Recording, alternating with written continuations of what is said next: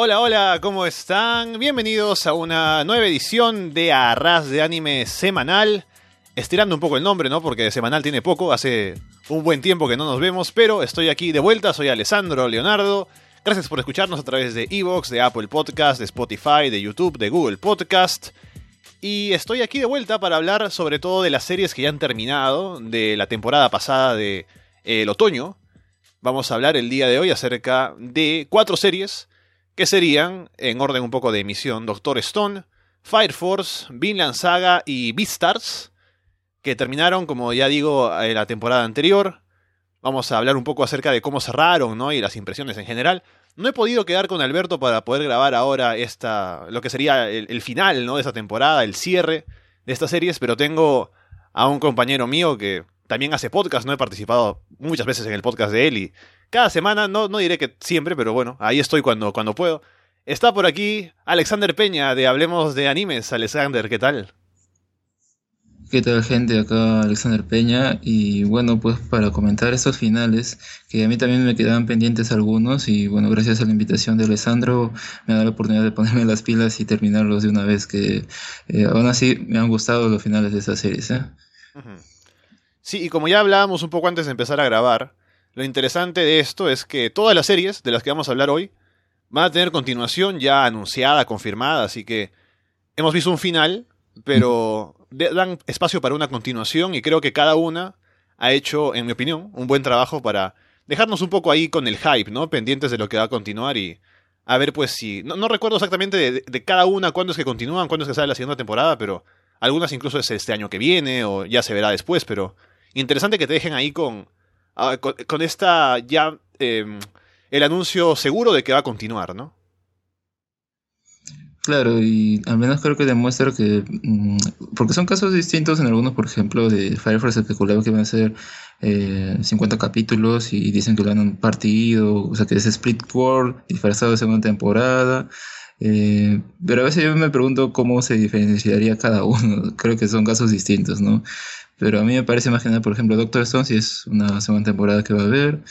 Eh, Vinland sí me parece también que es una segunda temporada, aunque esa sí no sabemos cuándo. Esa sí es ya la que no, no hay fecha, pero es creo que, al menos por mi parte, y creo que por la tuya también, Alessandro, lo que más esperamos de las cuatro, no sé. Hmm. ¿Qué opinas? Mira, yo sí te podría decir que he quedado muy, muy hypeado con el final de, de Vinland Saga, pero yo tengo por encima a Beastars, te soy sincero. y sorprende en ese caso, ¿eh? porque al menos el estudio que se ha encargado de animarlo, la anterior serie que hizo que su nombre pues resaltara y también que se viera con buenos ojos el CGI en anime de que José Kinokuni no anunciaron segunda temporada hasta el momento y es curioso en cambio con ese sí ¿por qué será? no lo sé mm. pero bueno eh, mejor ¿no? para que no nos quedemos ahí con, con la historia eh, que, que, sucederá bueno, empecemos con la primera de las series que vamos a comentar aquí el día de hoy, que sería Doctor Stone. Que la forma en la que han cerrado ha sido, bueno, han tenido este encuentro, ¿no? Con la gente de su casa que ha llegado ahí a atacar a la aldea, ¿no?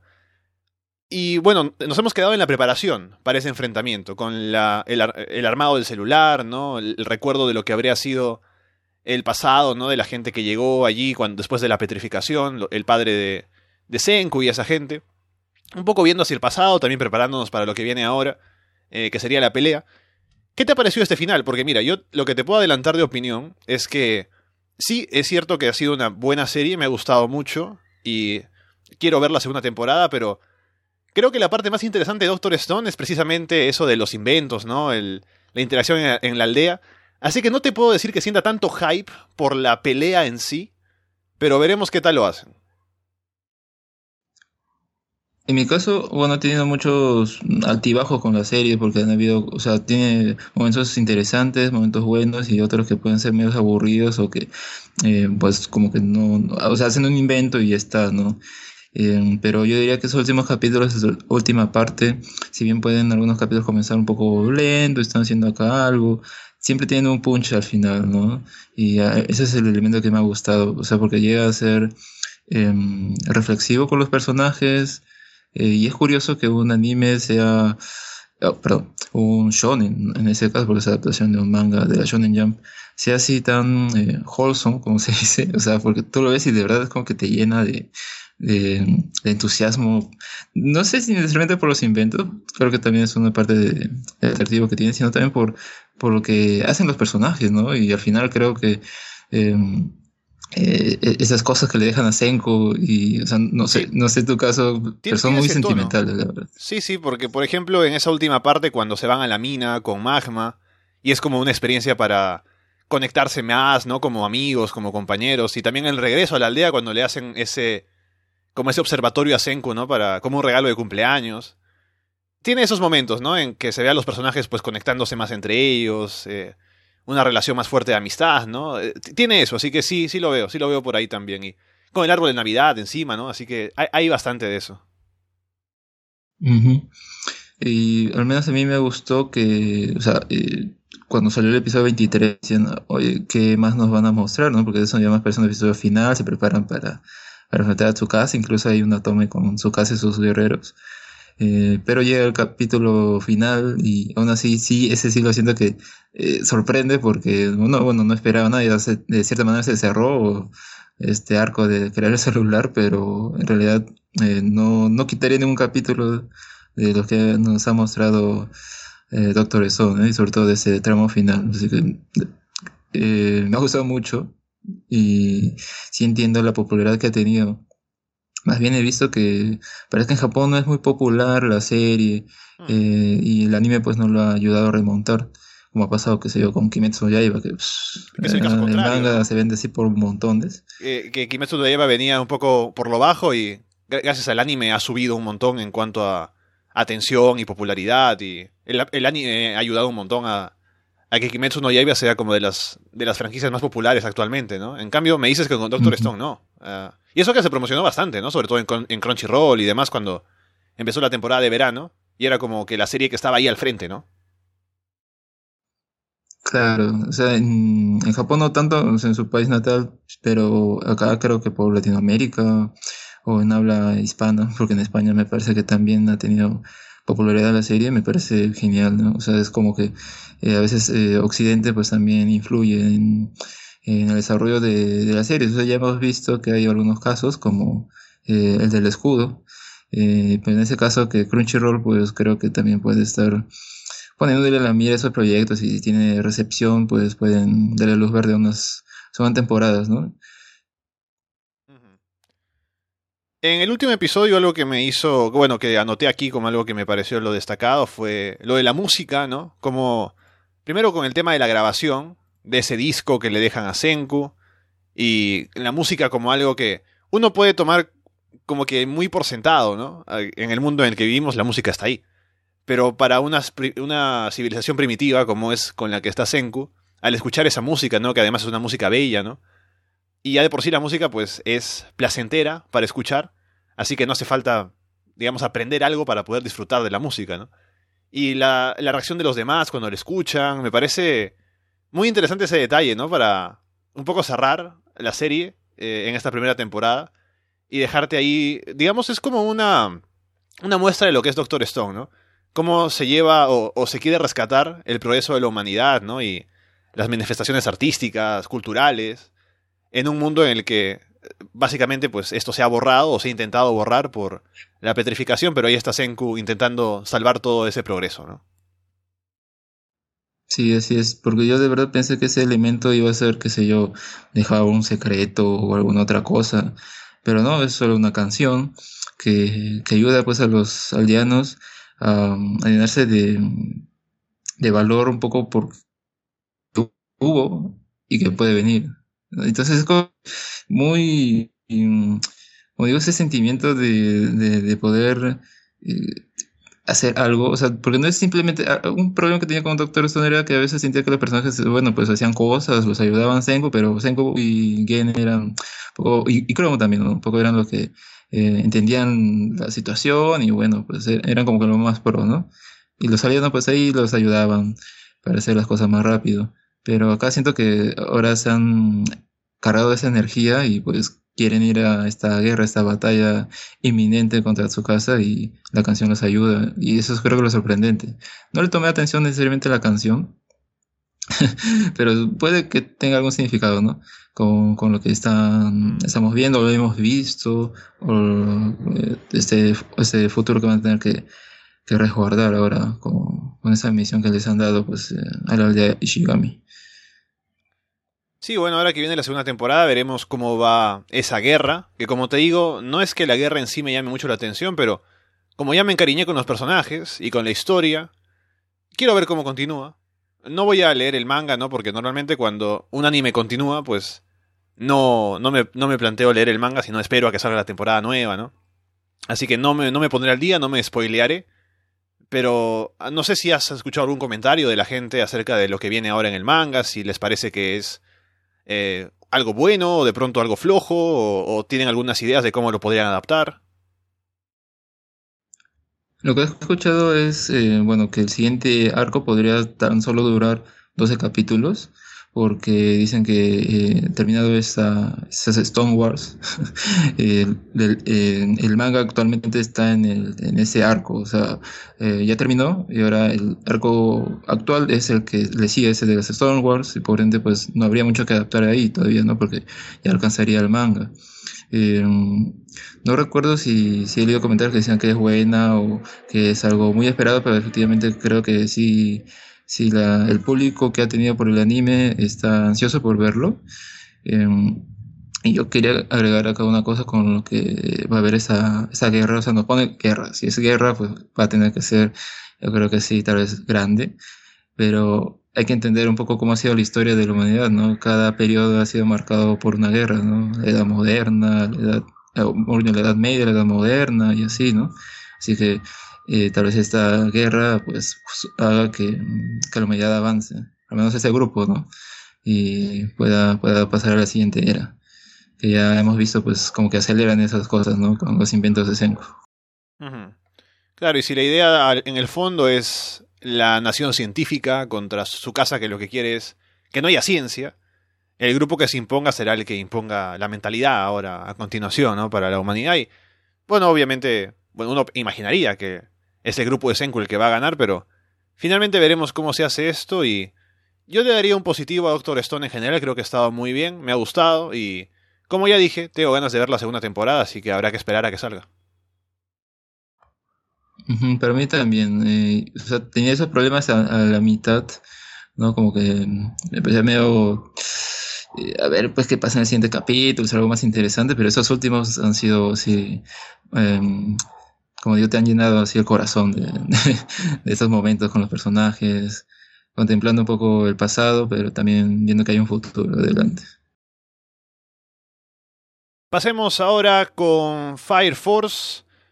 Y en el caso de esta serie, yo te digo, creo que eh, en un momento sentí que iba perdiendo un poco el impulso, ¿no? O tal vez empezó algo no tan fuerte, pero en las partes finales creo que ha repuntado bastante con este enfrentamiento, ¿no? Con este grupo del evangelista, el encuentro con el hermano, eh, las peleas creo que se han vuelto más interesantes también en cuanto a habilidades y, y poderes, un poco empezar a ver cómo los personajes mismos van mejorando, van entrenando, ¿no? Como fue al final con Arthur, con Shinra.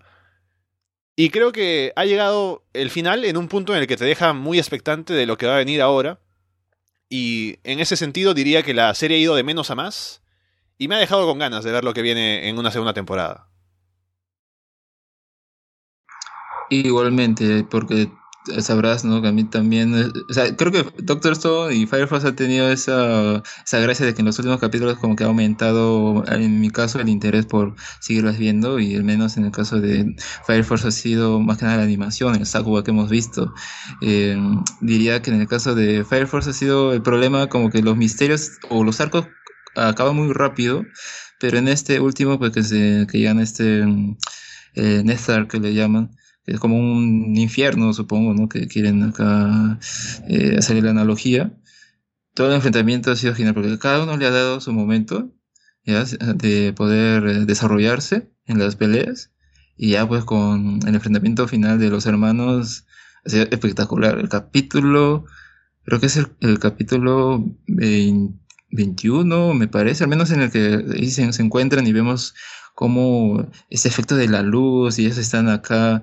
Ah, es, alucinante, la verdad. Mm. Y los otros capítulos posteriores creo que han estado bien también. Incluso el final, el último capítulo dirás, ya, bueno. Claro. Eh, serán algunas cosas. La pelea con Burns está ahí. Hay una, y, o sea, no, no, no les preocupa, digamos, eh, escatimar en eso. O sea, igual si se lanzan con todo, me parece bien, porque mm, eh, creo que tiene una de la serie que tiene bastante presupuesto, le han puesto. Em, no sé qué, cómo habrá sido el cronograma de los animadores. Espero que bien y no hayan llegado al crunch. Que, en Vilanza llegaron a, a, ese, a ese momento, pobrecitos. Pero creo que han dado muy buen trabajo, la verdad. ¿eh? Y eh, el arco final más el último capítulo, todo, de verdad me ha gustado y creo que también ha hecho que vea con buenos ojos a Fire Force en general. Sí, sí, creo que, como ya decía en algún episodio aquí de lo que íbamos comentando de la serie, me recordó bastante a Naruto, en el sentido de que empiezas desde algo muy básico, ¿no?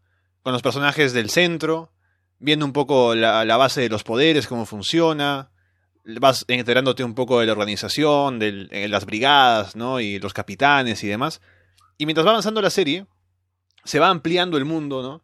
Y además te van mostrando cuál es el nivel de la gente que se supone que es realmente poderosa, ¿no? Como el mismo Shaw y Joker. Y en el final también Burns, ¿no? También en un momento cuando estuvieron entrenando con Burns, cuando fueron a la primera brigada, también se vio como él estaba muy por delante de ellos, todavía en poderes. Así que como que iba un poco ampliándose el mundo y ampliándose la idea de lo que tú podías esperar de la gente más poderosa de la serie, ¿no?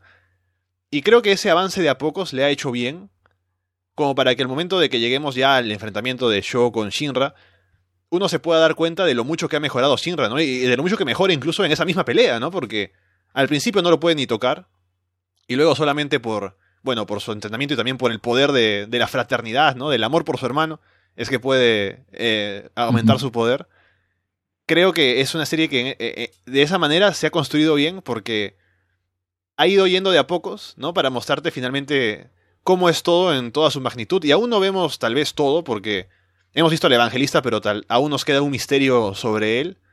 Eh, Show está siendo controlado, ¿no? Con poderes mentales. Nos hemos enterado un poco de, al final, cómo es que sucedió el incendio en la casa de ellos cuando eran chicos.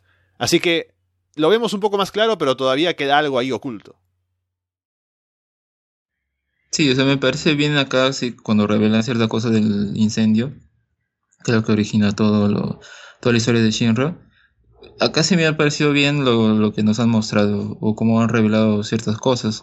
Nosotros me parece como que ya al toque se construyó un misterio y pum, al toque te lo resolvían y como que, ah, ah ya pasamos a otra cosa. Entonces no, no, no me ha gustado mucho, pero acá sí eh, creo que está, tiene buen tiempo Em, y sobre todo más que nada, ¿no? Como dices, para poder em, mantener uno en vilo y a ver qué sucederá. Yo espero que lo que veamos luego pues sea igual de interesante, tengan ese tipo de arcos, un poco que los personajes peleen, pero que sean más amplios, no que sean tan cortos, ¿no? Este creo que se ha caracterizado porque creo que son casi como seis capítulos, ¿no? Entonces, eh, a diferencia de los otros que puede durar menos, dos o algo así. Y, y sí, de verdad ha sido muy, muy bueno. Incluso acá diría un, una gracia que tiene David Production, pues es conocido por animar eh, la serie de JoJo's Bizarre Adventure. Bueno, y, siempre los enemigos finales de cada uno de estos personajes controla el tiempo. Acá parece lo mismo, ¿no? Con el hermano de, de Shinra, que eh, como ese concepto de que todos estos personajes pues tienen piroquinesis y controlan el fuego, es llevadas incluso a poder detener el tiempo. o sea, eso me parece alucinante porque es creativo, pero aún así tú dices, wow, ¿no? ¿Cómo puede ser que a alguien se le ocurra eso? Y de cierta manera tiene lógica, ¿no? Me gusta menos que no vaya necesariamente por, qué sé yo, con esta explicación, resolver los misterios del universo o algo así, porque, bueno, a veces hay series que se van un poco en YOLO. Acá me parece como que está así bien regulado, ¿no? Un poquito más hubiera sido demasiado, pero está ahí en el punto justo de, de, explicarte los poderes o cómo funciona este, este mundo de Fire Force. Sí, eh, hemos partido de, en la serie de, con, con, Shinra buscando venganza por lo que pasó con su familia, porque supuestamente había un demonio que apareció allí, que fue es infernal, que quemó la casa, y estaba buscando a su hermano, que aún pensaba que estaría vivo. Y llegando a la parte final nos enteramos de que el hermano sí está vivo, está allí, tienen una pelea. Al final, eh, parece que como al hermano le han lavado el cerebro, lo han controlado desde que era chico, por eso eh, se unió al evangelista, pero con el encuentro con Shinra se da cuenta de que hizo mal, ¿no? Reconoce a su hermano, entonces se quiere ir con él. Y tienen ese encuentro, ¿no? Esa conexión, pero luego se lo llevan, así que ahí tenemos algo interesante. Y también relacionado con ese inicio y con la idea de la familia, nos enteramos al final de que ese demonio o ese infernal era la mamá, ¿no? La mamá de Shinra y yo. Y es una, una revelación dura, ¿no? Para, para Shinra, porque la, idea de él es toda su vida ha, querido entrenar y ser un, un, soldado de fuego, ¿no? Porque quería vengarse de ese monstruo, ¿no? Y ahora para enterarse que ese monstruo era su mamá, ¿no? Un poco que le mueve el mundo que había construido para sí mismo. A estas alturas no se arrepiente, ¿no? Claro, de, todo lo que ha hecho, pero es algo que claramente lo afecta bastante porque era el motivo que lo, que lo hacía avanzar y le cambia eh, todo lo que había pensado hasta ese momento, ¿no? Yo siento que al menos el, personaje eh, es como que se le da una nueva oportunidad, porque su hermano se ha muerto y su madre, bueno, es un infernal, pero la ahora misión que se plantea pues es así como que se a ¿no? que ve que su hermana al menos sí puede, o no es, no es que existe, es que quiere encontrar esa, esa posibilidad, que es revertir su estado. Y qué sería, ¿no? Que al final la historia termine con ellos, pues esa familia nuevamente unida. A mí no me gustaría que el, eh, el Infernal muriera o que su hermano muriera o algo así. O sea, no sé, es que es, tan... Tiene un sentimiento también la serie y al menos el personaje a mí me gusta mucho a pesar de que puede ser en un principio medio, medio trillado. Eh, pero no sé, mientras más avanzados los capítulos, más me gustaba su personalidad, a pesar de ser un poco simple. Eh, incluso ese detalle pues de la sonrisa demoníaca que tiene lo hace, lo hace más carismático. Y yo quisiera que al menos si... Creo que el manga todavía no termina, no estoy seguro si he visto que, está por terminar o algo así, pero me gustaría que se fuese el final, ¿no? ya adelantándome bastante. Me pregunto hasta qué parte habrá llegado del manga, ¿no? Esta, primera temporada porque mm, ojalá no sea que se estrene la segunda y al final sí esperamos un tiempo largazo para poder ver el resto, ¿no? Pero aún así creo que es eh, una muy buena primera temporada. Sí, y algo que me faltó tal vez, que también lo comenté en Hablemos de Animes, recuerdo, y también aquí, algo sobre el personaje de Shinra, es que él en un momento está súper seguro de su posición, ¿no? Que decía, yo soy el héroe, yo aquí vengo a salvar a la gente, ¿no? y él es el héroe y hace las cosas bien, ¿no? Creo que no hubo un momento en el que le cuestionaran esto. Creo que ya no, o sea, ya no, lo, ya no piensa así, me parece. Pero no hubo un momento de choque, ¿no? Que me parece que habría sido bueno. De que tal vez él se ponga a pensar, bueno, tal vez no soy tan héroe como creo, ¿no? O de pronto no es tan simple decir soy el héroe como en un mundo en el que es muy ambiguo, ¿no? Todo. Por tal vez el evangelista cree que lo que él está haciendo es bueno y otra gente de igual manera, ¿no? Eso tal vez como que me faltó, pero siento que el personaje ha madurado para la parte final, ¿no? El encuentro con el hermano. Sigue siendo un poco inocente en el sentido de que, bueno, somos hermanos y hay que estar juntos a pesar de todo lo que puede haber pasado antes, ¿no? Ver un poco las cosas en blanco y negro todavía, tal vez. Pero igual siento que ha madurado y aún tiene bastante espacio para madurar más, así que creo que en cuanto al desarrollo de Shinra, me ha gustado también la serie así como tú dices, creo que es un buen personaje principal y ahora, después de esta revelación, ¿no? Y contando con la Brigada 8 como su familia, como que lo apoyan bastante y todo, habrá que ver eh, cómo es que continúa la historia, ¿no? Claro, y encima con esta escena final todos reunidos, haciendo una fiesta por la recuperación de Shinra, ¿no? Que creo que es algo que, que se nota, ¿no? Cada vez que hemos ido avanzando en arcos, pues alguien más integra el grupo, así. Mm, no recuerdo algún anime similar o algún shonen similar, no sé, pero creo que hay uno que así también es como que mientras va avanzando la historia, más como que amigos o, o familia se va haciendo, ¿no? Eh, y creo que es un aspecto interesante que tiene Fire Force. No sé si tal vez luego eh, tendrá más miembros en, este, en la unidad 8 o más bien esa familiaridad, ¿no? Que se termina gestando entre cada uno de ellos, pero sí es, es una buena serie al final, o sea, creo que tenía el lado positivo de tener una muy buena animación. Y, para mí el problema sería como que oh, se caía nada más, ¿no? La historia me parecía muy interesante, pero ese último tramo ha estado muy bueno. Y la verdad, eh, otra vez con el caso de Doctor Stone, ha hecho que mejore mi perspectiva con, con este anime. Sí, lo otro que me parece algo interesante, o de pronto algo que no me esperaba, es que en un momento te plantearon como que la Brigada 8 era la única buena, ¿no? De todas. Y luego están las demás que están como asociadas con esta organización de atrás, están un poco, están un poco todas metidas en el, en el complot, ¿no?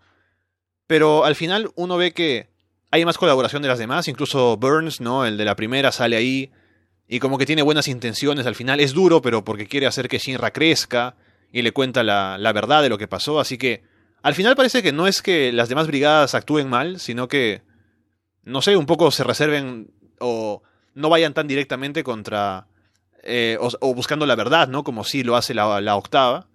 Pero parece que también al final van a convertirse en una fuerza que puede colaborar, ¿no? Esa es la impresión que me dejó al, fin, al, menos, ¿no? Excepto tal vez algunas como las de Giovanni o, alguna otra, ¿no? Pero creo que en general podemos confiar un poco más en las demás brigadas.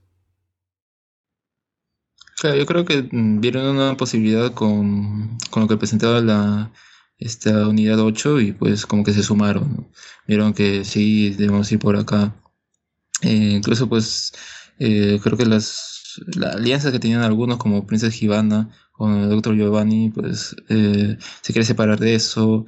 es, es curioso de verdad ver este avance que tiene, cómo se va sumando amigos. ¿no? Incluso diría tal vez puede ser que la unidad 1 también se va sumando. ¿no? O vemos ahí uno de sus tenientes Luego puede ser Bones, quién sabe. Sería muy bien tenerlo el de, del lado de, acá, ir contra, contra el evangelista y su grupo. Bueno, una última cosa que quisiera mencionar de la serie, no sé si tú también querrás agregar algo más, pero creo que hay bastantes waifus posibles, ¿no? Están Iris, Lisa, eh, Maki, ¿no? Pero está creo bastante claro que Tamaki no. sí, o sea, a mí me gusta un poco su personalidad. O sea, eh, a, veces creo que tiene momentos que son cómicos que deberían quedarse ahí y no pasar a lo echi, porque es como que muy facilista, me parece. Eh, incluso este momento en el que pelea, yo dije, ah, ya va a llegar su momento. Y no, es más que nada un momento de eche que la salva y bueno, aprovechan y, lo muelen a, golpes al, al, enemigo. Pero sí, ese es, eh, creo que tiene un buen diseño de personajes. Tal vez no ahondan mucho en ellas, por ejemplo, en Princess Giovanna me parece que sí, Iris tal vez un poco. Eh, a ver, pues, ¿qué, ocurrirá con esos personajes. Me gustan, me gustan mucho sus diseños. Creo que tiene muchos fans también. Yo soy principalmente fan de Maki. No sé, me gusta esa combinación de, o sea, es muy sexy, muy voluptuosa también, pero eh, musculosa y no sé, es como que me gusta verla. por eso, y por su personalidad, también es como que se queda un poco así en el chiste de que le dicen gorila cíclope, pero bueno, eh, creo que le agrega algo. Eh, aunque me gustaría más, más trabajo con ella, ¿no? Y siento que un poco se, se, quedan al margen, puede ser. Pero bueno, eh, espero que tenga más relevancia luego. Y una última pregunta que te hago, porque yo sí tengo una, una, una respuesta para esto. ¿Tienes algún momento favorito de la serie? Porque para mí, yo te diría que sería la pelea entre el teniente eh, Hinawa, si no me equivoco el nombre, y la otra chica Arrow, ¿no? Que, se atacan a distancia. Creo que ese episodio es muy bueno, ¿no? Con los colores y, todo lo demás. Me parece que es una gran pelea. Mm, sí, sí, me gusta, si te das cuenta, eh, inicia un poco como si fuera en blanco y negro, ¿no? Por, por, el humo y bueno, también está oscuro, pero tiene ese más toque eh, blanco y negro y, al final termina con los colores que sí, es una muy buena pelea eh, que le dieron a Hinawa. Yo me quedo con este enfrentamiento cuando está Shinra y Sho y ahí te das cuenta como esas luces del techo como que van así oscilando o es, alucinante, o sea, yo, yo quisiera que, que estos animadores que se queden en David Productions y bueno, las otras partes de Jojo Bizarre Adventure se quedan para, para animarlas también, porque de verdad es un muy buen trabajo. Me ha gustado, eso me ha, vuelto loco, esa, esa escena. Creo que es el capítulo, creo que el capítulo 21 me parece. Y alucinante. Pasemos a hablar de Vinland Saga, O también le podríamos llamar el Askelat Show, ¿no? Porque, bueno, ah, una, una gran serie, creo que ha terminado de manera increíble. O sea, en general ha sido una serie que ha ido creciendo también, porque claro, ha ido desarrollando de a poco su mundo, pero empezó ya de fuerte desde el inicio, creo que ha mantenido un nivel desde que empezó. Y el desarrollo de los personajes me ha parecido bueno. Algún, algún comentario por ahí será que, bueno, Thorfinn como protagonista no es que destaque mucho. Pero creo que está bien porque es como un punto de... ¿Cómo decirlo? Como un punto de apoyo para uno como espectador, ¿no? Ve a través de él el mundo como desde fuera o de pronto con admiración, ¿no? Porque se encuentra con cosas nuevas. Está como perdido él eh, en ese mundo, ¿no? Frente a otra gente que pues sí sabe actuar dentro de... o, tiene mayor importancia que él dentro de la historia, dentro de, de las actividades que se realizan allí. Pero me ha parecido muy interesante el final, debido a que es la culminación del desarrollo de varios personajes, ¿no? De Canute, de Askela, de Thorfinn.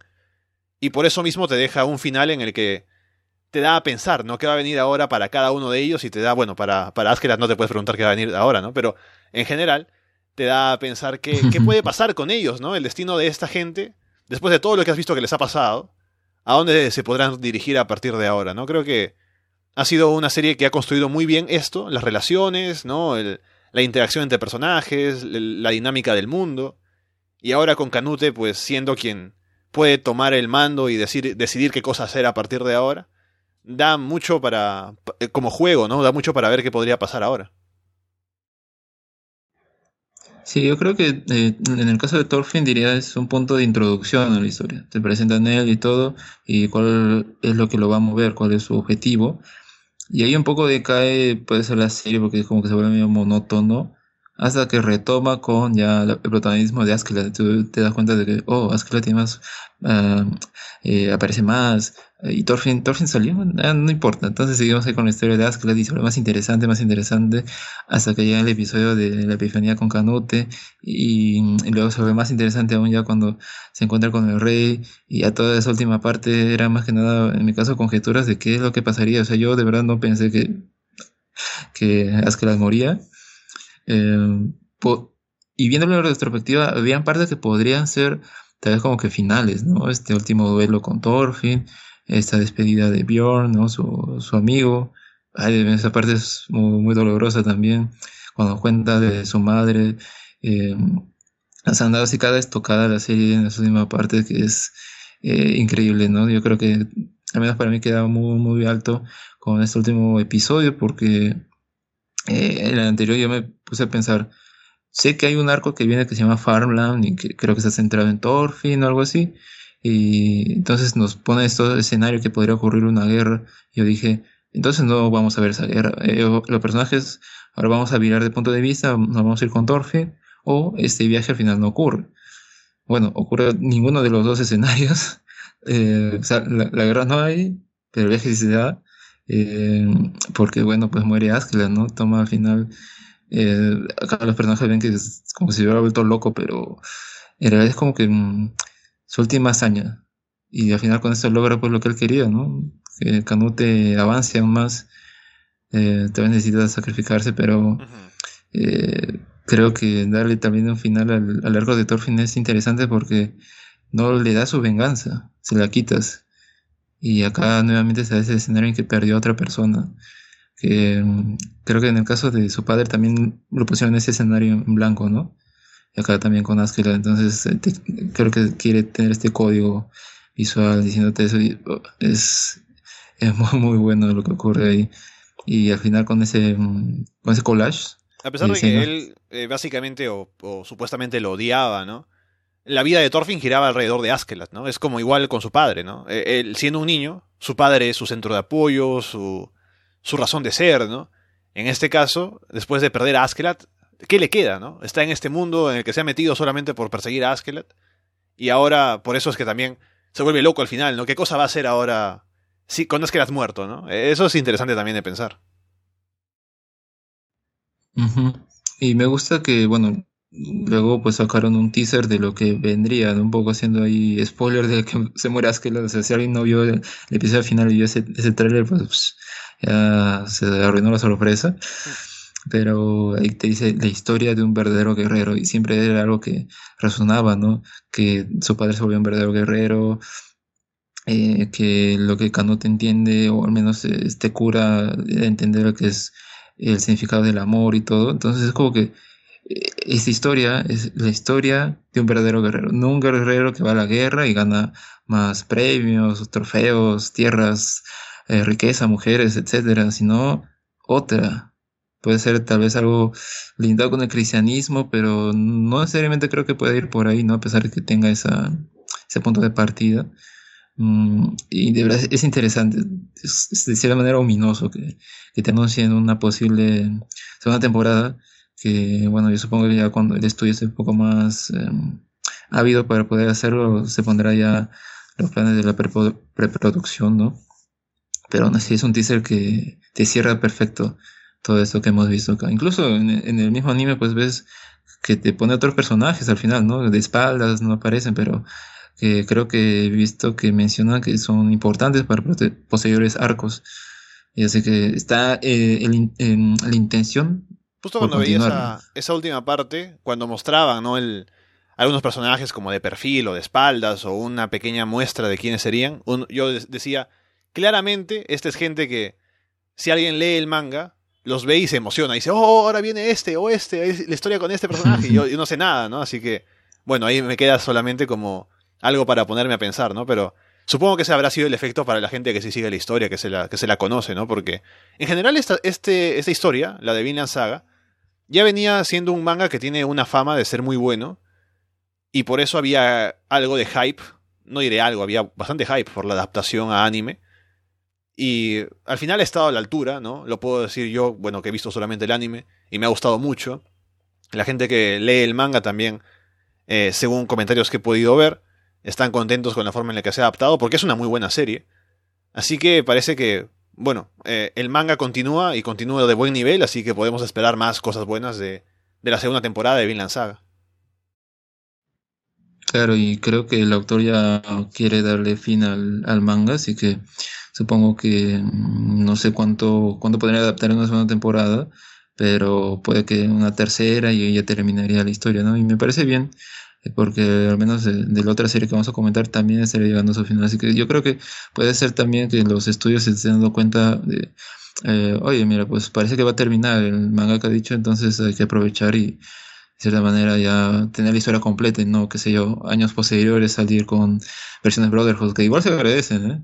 pero creo que de, cierta, de esa manera es un poco como que ya no puede tener la historia completa sin esperar eh, muchos años posteriores a que una versión más original, pero más pegada al manga, ¿no? Pero aún así creo que es, creo que para mí la serie eh, genial con la que termina este, el año 2019. A ver, cosas que mencionar. Creo que lo más destacado para mí de eh, la serie ha sido el desarrollo de Canute, ¿no? De cómo lo presentan, de cómo eh, actúa en un inicio, luego cuando explica él mismo la forma o por qué es que actúa de esa manera, ¿no? Cuando hace saber que no puede simplemente actuar sin pensarlo antes o sin dudar, porque siendo él el príncipe, cada acción que toma tiene consecuencias o puede tener consecuencias para él, para su familia, para el país, ¿no?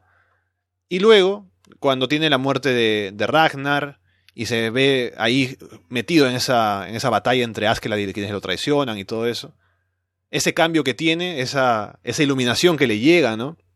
esa transformación, esa maduración, y cómo cambia su actitud, cómo es capaz de ya asumir su posición como gobernante, básicamente, comandar a la gente, convencer además con, con, su, con su personalidad, con su forma de pensar, con su carisma, ¿no? Para que la gente lo siga, y finalmente convirtiéndose en rey, ¿no? Creo que es un desarrollo muy interesante del personaje, además que te ves, ¿no? Como era callado al inicio, pero termina, o sea, al final es muy inteligente, ¿no? Entiende los planes de Askeladd, solo con un par de miradas en la parte final, entiende qué es lo que está haciendo, qué es lo que él debe hacer para sacarle provecho a las acciones de Askeladd. Así que me parece el de él un gran desarrollo como personaje. Claro, porque creo que en el caso de Askeladd es más que nada de él se presenta así que es alguien que te puede sacar ventaja estratégica, ¿no? De alguna manera. En el caso de Canute, pues empieza desde abajo en una posición sumisa y luego como que se va tiene más importancia en la historia y al final, como digo, el momento que tiene la epifanía es la clave.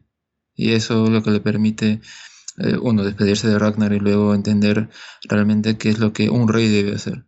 Y eso también me gusta de la historia, ¿no? No sé si luego volveremos a ver a Canute, pero que a ver cómo, ya siendo rey, qué sucede con él. Eh, bueno, si uno checa en la historia de Inglaterra, Dinamarca y toda esa, esa etapa en Europa, se va a spoilear qué sucede con los personajes. Yo me spoileé de casualidad porque vi un Twitter ahí que comentó qué, qué pasó con esos reyes de Dinamarca, lamentablemente, pero aún así quiero ver qué sucede con el personaje, ¿no? Porque, como digo, el punto de vista ahora parece que va a ser Thorfinn, entonces pues se quedará eso a un lado, que así me parece interesante, ¿no? Pero mm, a ver qué, qué ocurrirá. Otra cosa que quiero mencionar es que también hay mucha mención allí a las diferentes creencias de cada persona, ¿no? O de cada grupo social más bien, como la leyenda del rey Arturo para, para alguien como Askelat, la idea de Ragnarok para los vikingos, el juicio final para los cristianos, ¿no? También es significativo que ahora el gobernante Canute sea cristiano, ¿no? Eso puede cambiar la mentalidad. Él mismo en un momento menciona lo que él quiere hacer siendo gobernante, que es crear un paraíso en la tierra para que Dios puede, decirle a Dios, no, no quiero tu paraíso, ¿no? Porque ya tengo uno acá, básicamente. Así que es una forma interesante de, plantearse la religión, ¿no? Desde ese punto de vista. Y bueno, la parte final, creo que el clímax en esa reunión, en esa, eh, eh, como ese consejo, ¿no? El plan de Askelat, cómo cambia de un momento a otro cuando se menciona Gales y cómo le planta cara al rey, decide matarlo y todo lo que hace allí. Es, creo, un final espectacular, ¿no? Para la serie. Todo lo que ocasiona eso, esas acciones en un momento nada más. Coronar a un nuevo rey, tener a Thorfinn allí ahora como alguien, pues, que ha perdido toda razón de vivir, básicamente.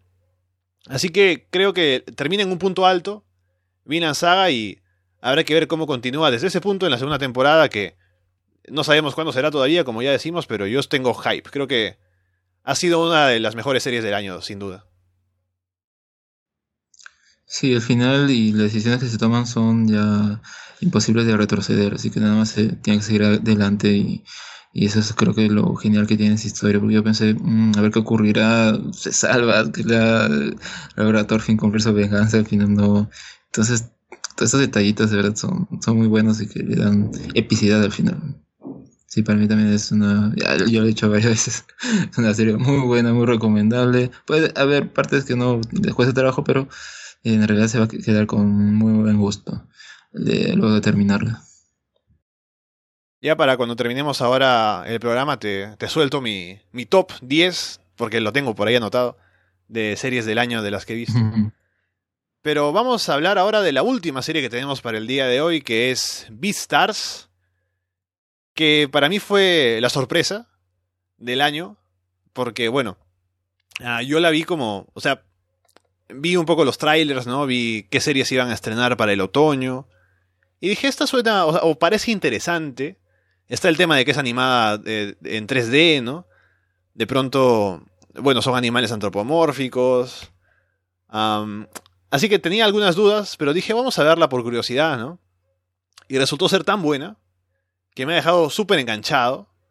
Y me, supo a poco, ¿no? Solo dos episodios. Estoy ansioso de ver más. Eh, lo, malo de esto es que ha tenido una distribución limitada, ¿no? Porque Netflix la, la tiene como bajo registro, bajo licencia. Aún no la saca después de haberse emitido en Japón. Así que la hemos tenido que ver clandestinamente, ¿no? Un poco ahí por medios alternativos, ¿no? Haciendo señales al cielo, ¿no? Cosas así hemos podido, hemos tenido que hacer para captar la serie, pero finalmente la vimos de alguna manera y cuando salga Netflix por fin, yo se la voy a recomendar a todo el mundo y eh, ya estoy ansioso de que salga, más que nada para que la gente tenga acceso a ella y haya más gente que la vea y pueda disfrutar lo buena que es, porque ha sido espectacular. Sí, te diría también que es una serie de la cual eh, a mí mi perspectiva que tenía era solo haber leído un capítulo del manga, me parece. Em, y bueno, había ese asunto del asesinato. También había visto trailers, creo, no estoy muy seguro, pero también no sabía hacia dónde iba. Y por eso a mí al menos mi sorpresa fue uno, que este contexto un poco al principio del teatro tiene una importancia interesante. Y luego que sea más que nada un romance, ¿no? O sea, no es necesariamente como que vamos a agarrar esta sociedad antropomórfica y vamos a diseccionarla, sino es como que eh, tiene un enfoque claro, que es precisamente el negocio y que él pueda cambiar, al menos en esa, esa primera arco argumental, se podría decir, con su interés amoroso, ¿no? Y de verdad ha sido muy, muy interesante. Y en cuanto a lo técnico, creo que bueno se, reafirma el estudio Orange como alguien a quien seguir en cualquier proyecto que, que lance. Y sí, eh, espero que cuando salga Netflix, pues más gente pueda verla. Y porque de verdad, ese es un poco el problema que tiene Netflix, ¿no? Cuando, cuando se hacen los derechos de emisión de alguna serie, tenemos que esperar un montón para poder verla. E incluso pues gente que eh, obviamente se va a beneficiar más que nada a la, gente que tiene la suscripción por Netflix que no necesariamente está em, eh, que necesariamente le guste o animes o tal cosa pero cuando llegue pues ojalá haya más público ¿no? en Occidente que, que la vea y la, la, le guste. Porque yo creo que no sé que alguien podría encontrar que no le guste tal vez que sean furros. He visto mucha gente que no la quiere ver por eso es eh, curioso bueno, pero es que, no sé, aislarse de, o, más bien evitar una, una serie o de pronto algún contenido de ficción solamente por lo exterior, ¿no? Me parece que es perderte de cosas. Es como, por ejemplo, eh, tomando otra serie de Netflix, ¿no? Que no es necesariamente un anime, eh, Boya Horseman, que es una serie animada, ¿no? También de animales antropomórficos, pero que trata temas muy interesantes. También. también pero que trata temas sobre eh, la soledad, ¿no? Los problemas personales, de pronto eh, los traumas de la infancia, ¿no? O sea, es una serie muy profunda también, además de ser comedia igual, pero trata temas muy serios. Y acá Beastars, creo que lo que mejor hace es darte como una perspectiva de cada personaje, de los personajes principales, ¿no? Haru, Legoshi, eh, Luis. Presentarte por qué es que actúan de una manera o cómo es que llegan a pensar de una forma, ¿no? Debido a sus experiencias, debido a... También a, la sociedad en la que viven, ¿no? Porque está muy presente el tema de carnívoros y herbívoros, el dominio de unos sobre otros, la posición de ser Beastar para, para Luis, por ejemplo. Además de sus orígenes, ¿no? Que es un hijo adoptado y, y que lo han criado básicamente para que sea un Beastar, ¿no? Una persona que, que destaque entre los demás.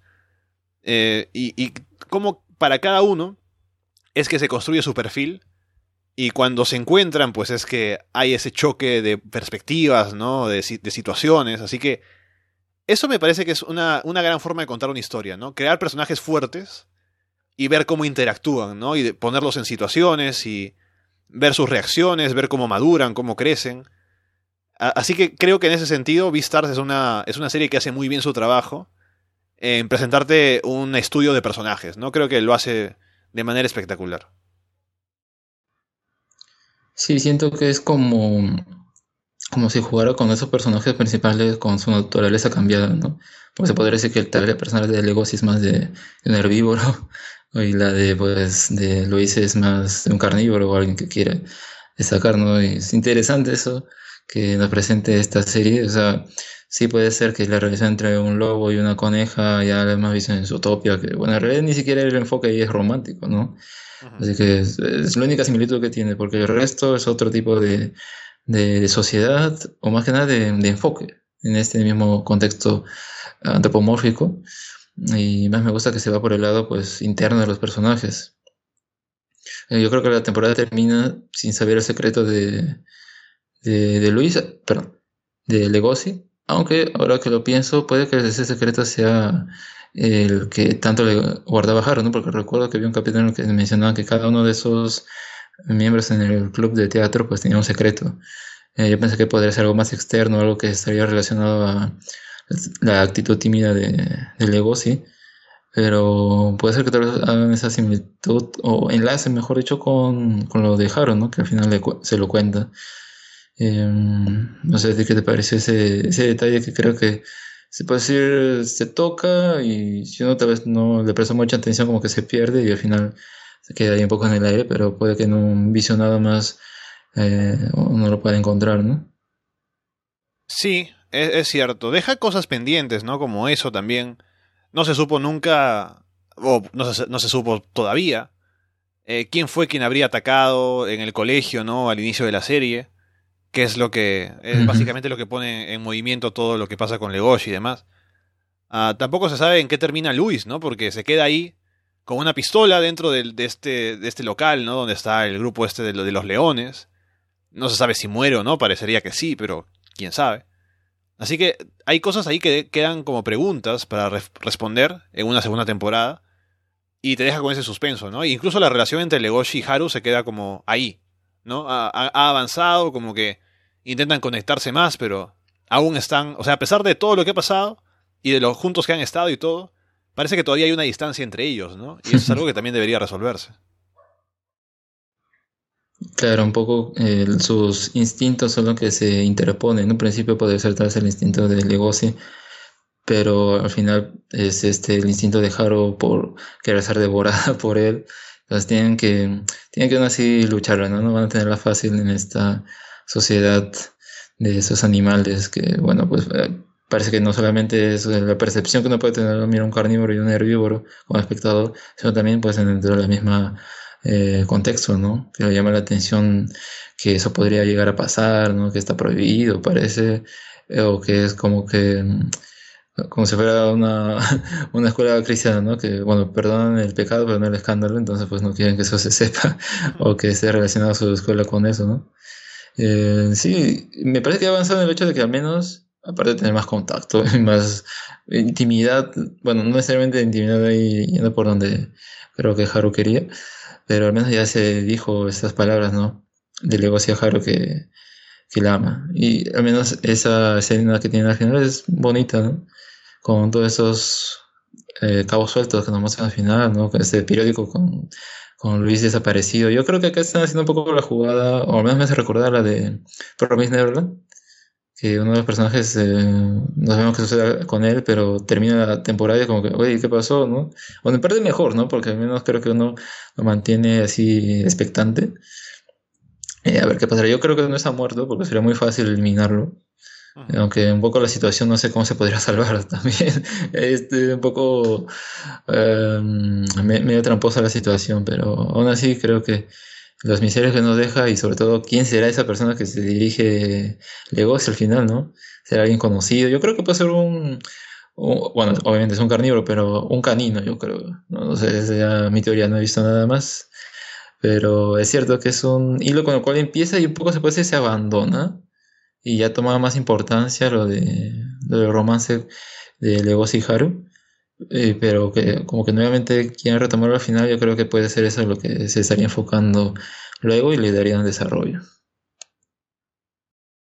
Me gusta de la serie, eh, en general la producción, la dirección diría, eh, la música, también ese trasfondo de que los personajes, la mayoría de los principales están en el club de teatro y a veces hay que, la serie trata mucho acerca de poner caretas, ¿no? O ser parte de alguna farsa social para poder salir adelante, ¿no? Para vivir en, armonía, ¿no?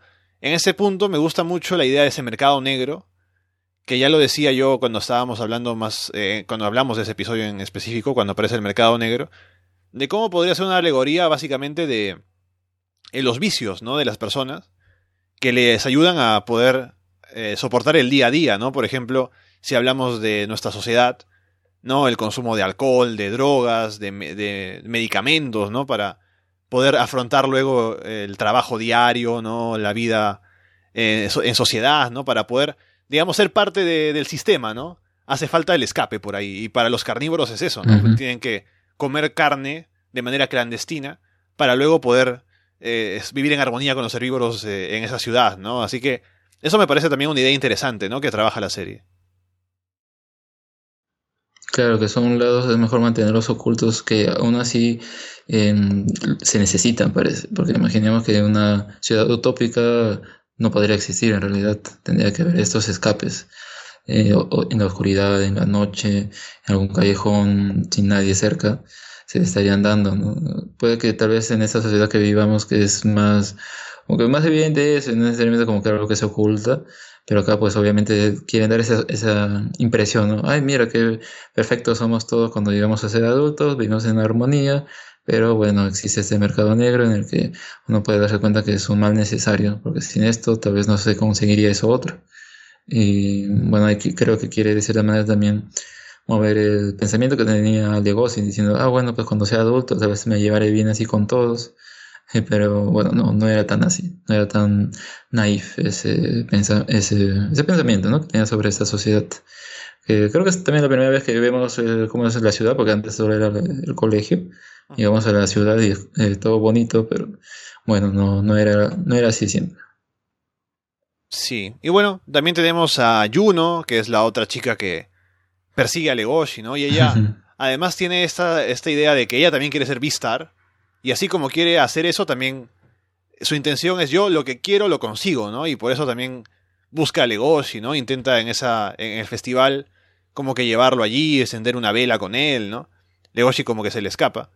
Así que ahora que todavía no está del todo establecida la relación entre Legoshi y Haru porque aún hay problemas o conflictos emocionales entre ellos y todo, me imagino que Yuno todavía estará ahí insistiendo en una segunda temporada, ¿no? Queriendo meterse por ahí para, para llevarse a Legoshi. Yo espero también que eso no se haya cerrado ahí nada más, porque parecía como que eh, obviamente se queda triste porque Legoshi se fue y se dirige, eh, dirige su mirada al grupo de teatro y como que están hablando ahí al chico este que lo ayudó con la luz y no sé, tal vez lo ve como que un poco resignada y tal vez con otros ojos. Y me, me dio esa impresión, ¿no? Tipo así película romántica en la que termina ya pues como que uno de los intereses amorosos que tenía por el protagonista se queda sola, pero como que ve en alguien más ahí una posible pareja. Como que me da esa impresión, pero yo espero que no, que lo continúen así. Que, lo que sería su, su peor es nada. Claro, porque o sea, es interesante este triángulo cuadrado romántico que se forma entre Legoshi, Haru, Lois y Juno, ¿no? para mí, perfecto, es algo que me gusta. Puede ser, tal vez, eh, si a alguien no le gusta el romance, sí le, echaría un poco atrás, ¿no? Pero bueno, no depende de qué género uno le gusten las historias, ¿no? Así creo que uno no eh, le va a encontrar cierto atractivo a, Vistas. Bueno, también pues creo que un poco como te ponen los personajes acá eh, es eh, interesante cómo, cómo, lo plasman. Con eso entonces creo que podemos ir cerrando el programa del día de hoy. Hemos hablado de cuatro series, cómo cerraron, las impresiones en general. Pero como te dije, tengo por aquí ya mi lista de los 10 mejores animes, o de mis favoritos más bien, del año, a ver si estás de acuerdo con alguno, si quieres añadir a un otro más. A ver, del 10 al, primero. El 10 es eh, Promise Neverland. 9 es Fruits Basket. 8 Doctor Stone. 7 Mob Psycho 100, la segunda temporada. 6 Tatenoyusha. 5 Kaguya Sama. 4 Kimetsu no Yaiba. 3 Vinland Saga. 2 Beastars. Y 1 Shingeki no Kyojin, la tercera temporada, parte 2. Eh, sí, yo creo que en el caso de Shingeki no Kyojin también lo pondría bien arriba, a pesar de, ser una secuela. Mob también es una secuela. Al menos me gusta que en esas dos series, pues, sus secuelas no han sido inferiores a, las otras partes, ¿no? Incluso diría que eh, mejores. Pero a mí lo único que sacaría sería Tate no Yusha, porque, bueno, a mí la serie no me gusta. pero el resto sí me parece bueno. Tal vez podríamos más arriba, porque ah, no sé cómo empieza Mob y cómo eh, tiene ese capítulo 5 y luego cómo va em, enfrentándose al, villano final, no sé, también es espectacular, no solamente en la historia, sino en la animación, ¿no? Y creo que al menos las series que han habido este año tienen mucho de eso, ¿no? Eh, bueno, Vinland tal vez no tanto, ya, pero Mob, Shingeki no Kyojin, eh, Kimetsu no Yaiba, que bien que la hayas podido ver, que de seguro esperabas también ese episodio 19 ¿O tú lo dices así sin, sin saber más allá de qué episodios son claves? No, yo lo, yo lo vi así nomás, no, no estuve pendiente de cuál, de cuál era el destacado ni nada. Me puse al día y luego lo Pero llegó y te sorprendiste. Sí, sí, sí, sí, sí, sí. sí, creo que también es una muy buena experiencia esa, esa serie. Eh, lo, único que no he visto es Fruit Basket. Vi los tres primeros capítulos, ya no lo pude seguir por, por rato de tiempo, pero Mm, sí, estoy también interesado en poder verlo en algún momento. Yo creo que también va a tener una temporada, ¿no? Que está bien, creo que distintas de estas series pues tengan, no, no se queden ahí, ¿no? Bueno, excepto que, bueno, sea una temporada y listo, ya está.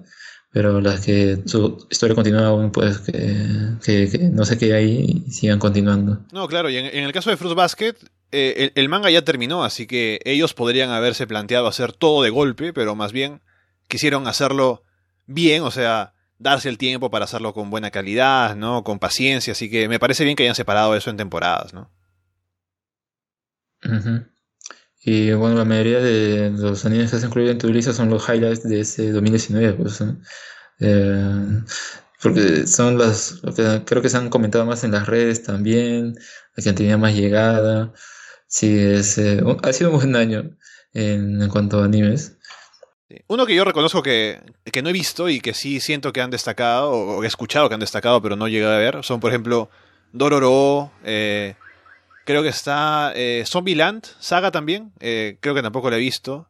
Así que esas son un par, por ejemplo, que todavía tengo pendientes. Que no sé si entrarían al top, pero sé que la gente las ha comentado bastante.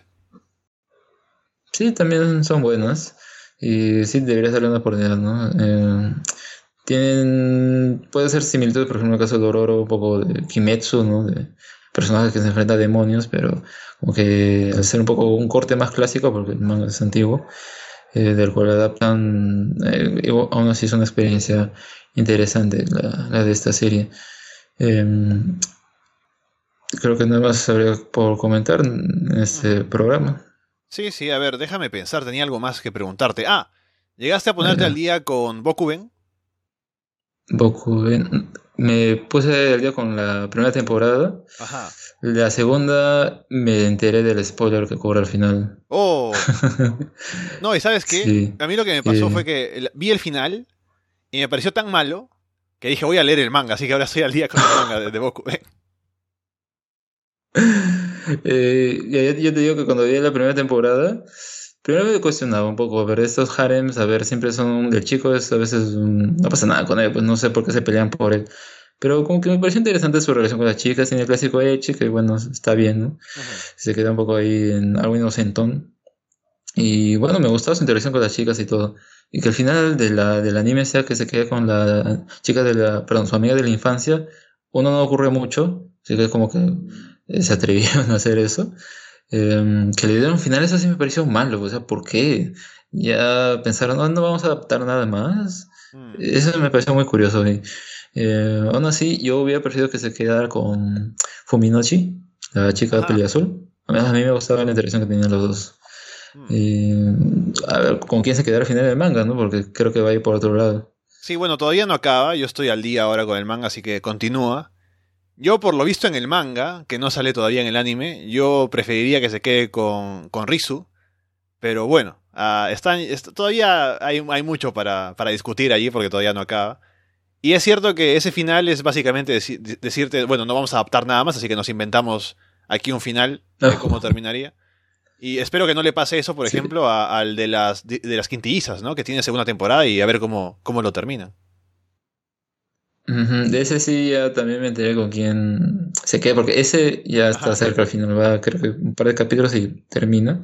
Ajá. Eh, de ese te diría no, no, no, te acercas a los spoilers y eso, porque al menos no sé cómo jugarán con eso en la segunda temporada, porque cuando se emita, imagino, pues ya, se, ya se sabrá el final y todo, entonces como que a ver la expectativa, que sea la gente que solo veía el anime, ¿no?